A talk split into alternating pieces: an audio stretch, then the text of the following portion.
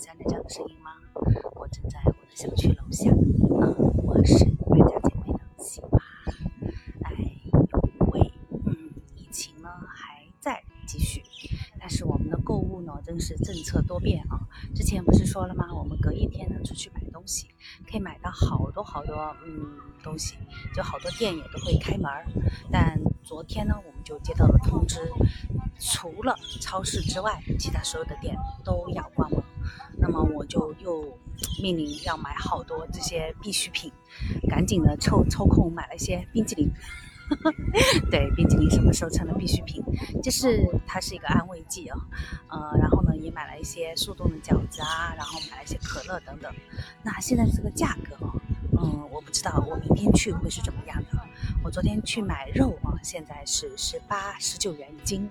呃，肉价呢没有涨，但是呢也没有跌，真的是特别遗憾，因为猪肉这个价格真的是蛮贵的了。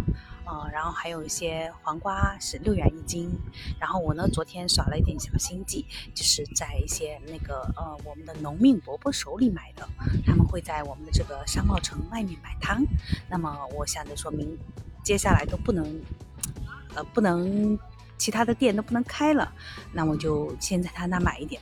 我就又买了些青椒呀，买了一些那个甜瓜，然后买了些那个豌豆。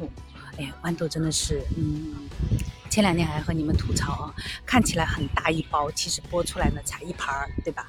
嗯，我昨天呢又买了一些，但这些菜呢总是觉得不够。但是昨天啊，我们的这个政府呢，终于给我们发第三批物资了。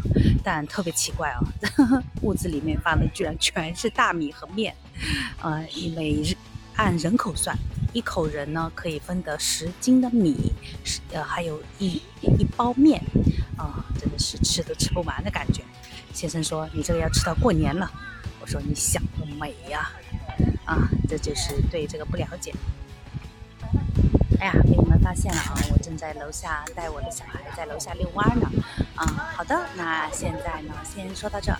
我呢，后续呢也希望是说我能正正经经的录节目。嗯，应该是下周就可以了。啊，我是会约我的小伙伴一起录一下看看。嗯，这几天真的是懈怠的不行不行，一个多月，呃，封管期间啊，真的是啥都不想干。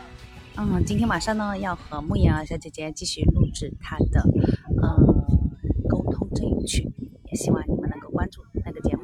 嗯，好啦好啦，下一期见，拜拜。